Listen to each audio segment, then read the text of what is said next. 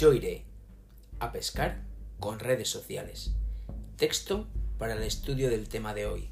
Y el Señor añadía cada día a la iglesia los que habían de ser salvos.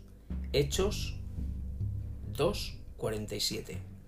Con el nacimiento y la evolución de las nuevas tecnologías de la información y de la comunicación, surgen nuevas formas de comunicar el mensaje de Cristo.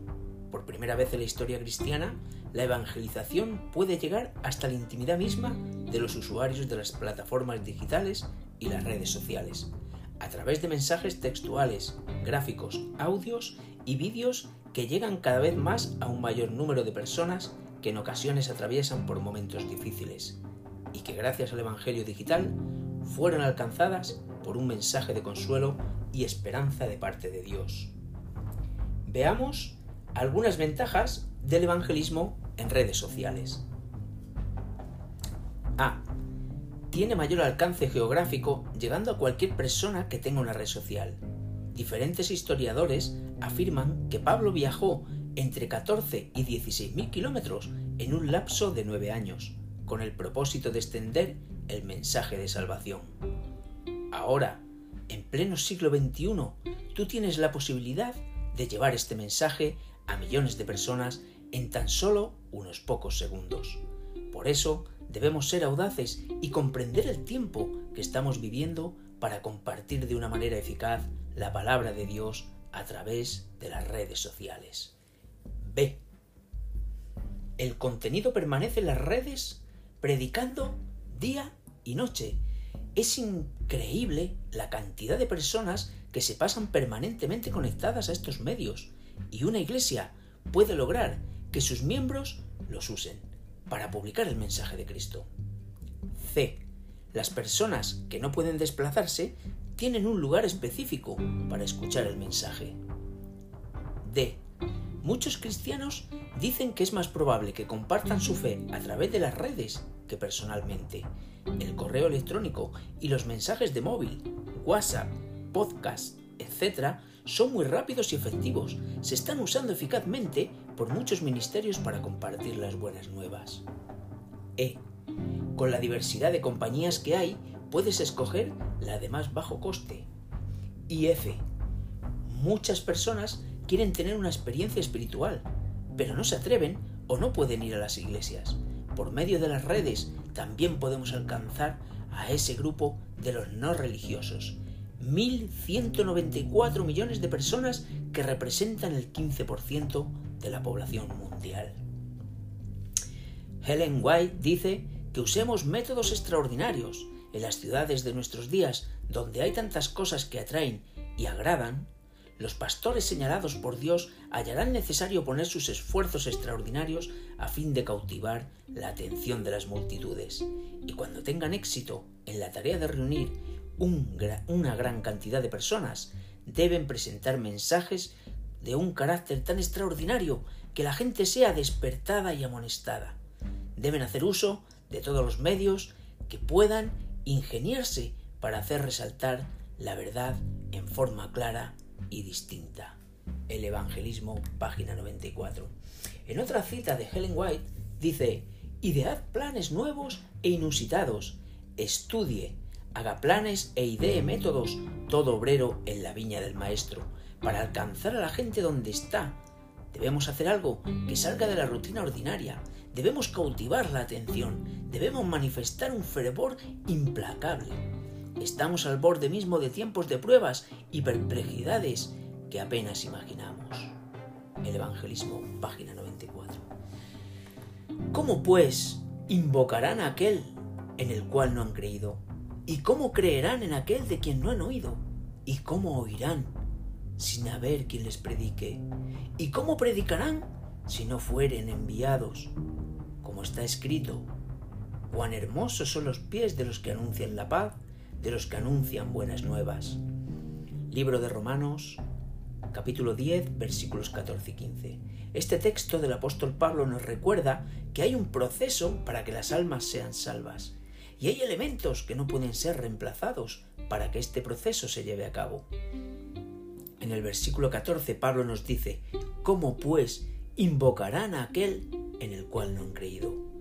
una pregunta de fundamento, de comienzo, de profunda repercusión para alcanzar el propósito de Dios hacia las almas. ¿Cómo pues puede un ser humano clamar a aquel en el cual no cree? ¿Acaso es posible invocar con fe sin tener una seguridad de que al que clamo me escucha? La respuesta parece saltar desde las líneas de la epístola paulina a los romanos, y esta es su respuesta. No es posible invocar sin creer, porque es necesario que el que se acerca a Dios crea que existe. Hebreos 11:6. Esto nos lleva a la segunda pregunta de Pablo en el versículo 14. ¿Y cómo creerán en aquel de quien no han oído? Miles de personas en el mundo necesitan escuchar el mensaje de salvación para tomar decisiones de vida eterna. El mandato dado a los discípulos nos es dado también a nosotros. Hoy día, como entonces, un Salvador crucificado y resucitado ha de ser levantado delante de los que están sin Dios y sin esperanza en el mundo. El Señor llama a pastores, maestros y evangelistas. De puerta en puerta han de proclamar sus siervos el mensaje de salvación y, ¿por qué no también? por las redes sociales.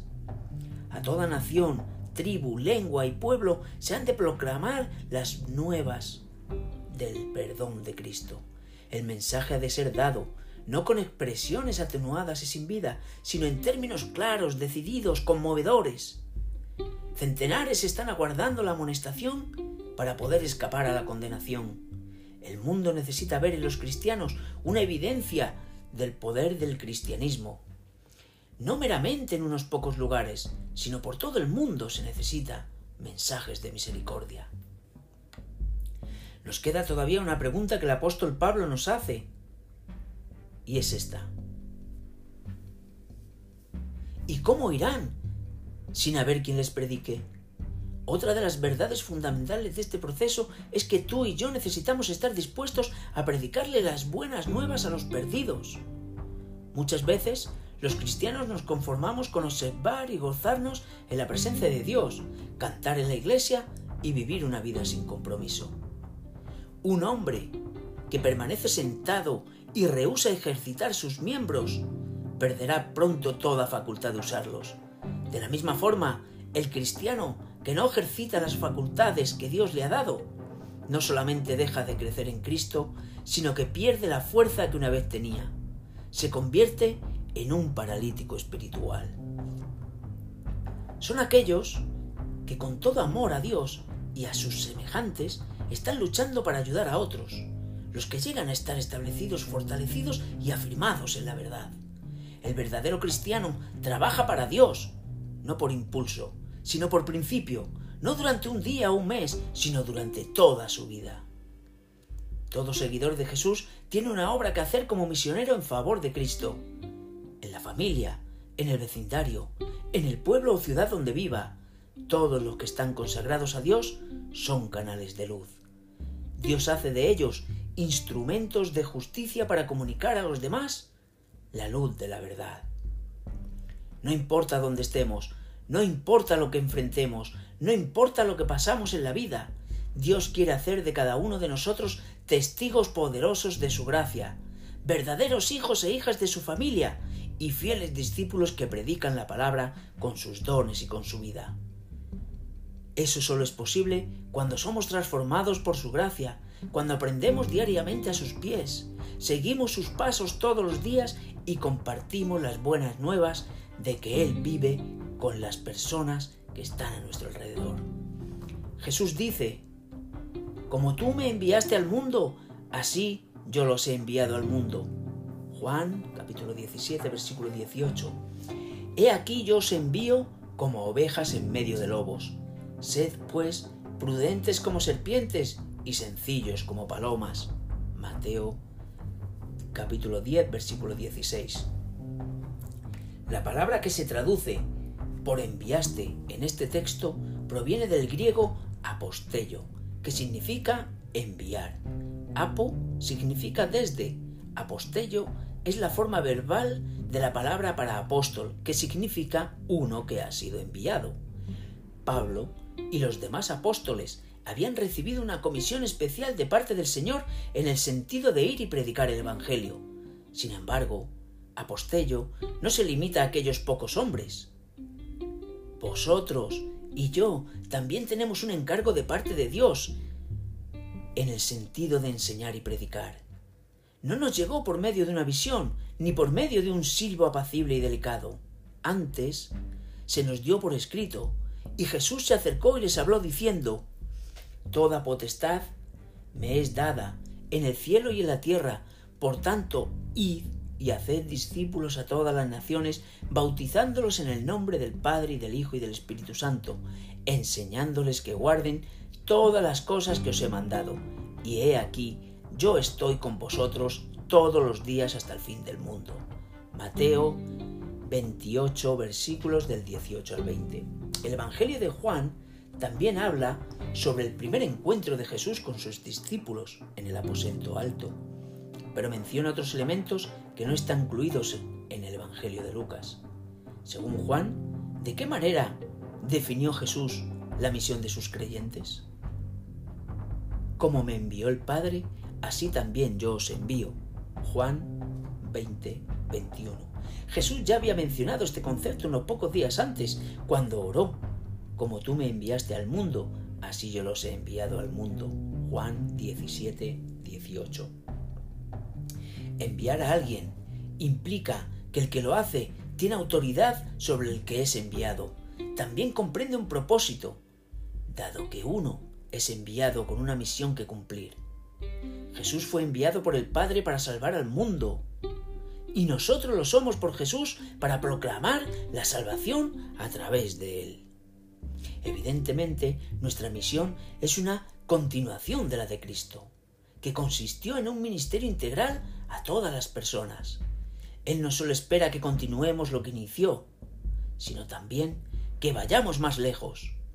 El que en mí cree, dijo el Señor, las obras que yo hago, Él las hará también y aún mayores hará. Juan 14:12. Jesús proveyó el Espíritu Santo a fin de darle poder a sus discípulos para llevar a cabo su misión. En la creación, Dios sopló en la nariz de Adán aliento de vida. Génesis 2.7. Ahora Jesús sopló sobre los discípulos el Espíritu Santo. Juan 20.22. Así como el aliento de vida transformó el polvo inerte en un ser viviente, el Espíritu Santo transformó a los temerosos y desanimados discípulos en poderosos testigos vivientes para continuar la obra de Jesús. El mismo poder es indispensable hoy para cumplir la misión que se nos encomendó. Dios sigue llamando y enviando hombres y mujeres, llenándoles de su Espíritu Santo, equipándolos para ser a sus ministros llamas de fuego que puedan no solo predicar el Evangelio de salvación, sino romper cadenas, destruir potestades, plantar la fe en el corazón de los perdidos, guiar y enseñar las verdades de que Cristo salva, Cristo sana, Cristo bautiza en Espíritu Santo y fuego, y que Él regresará muy pronto por su iglesia. Llevemos este mensaje por todo el mundo físico y por todas las redes sociales. Hagámonos pescadores de hombre echando nuestras redes sociales y sigamos con la gran misión que Cristo mismo nos encomendó. Hagámoslo. Feliz día junto al Señor y recuerda que tú vales mucho para Dios.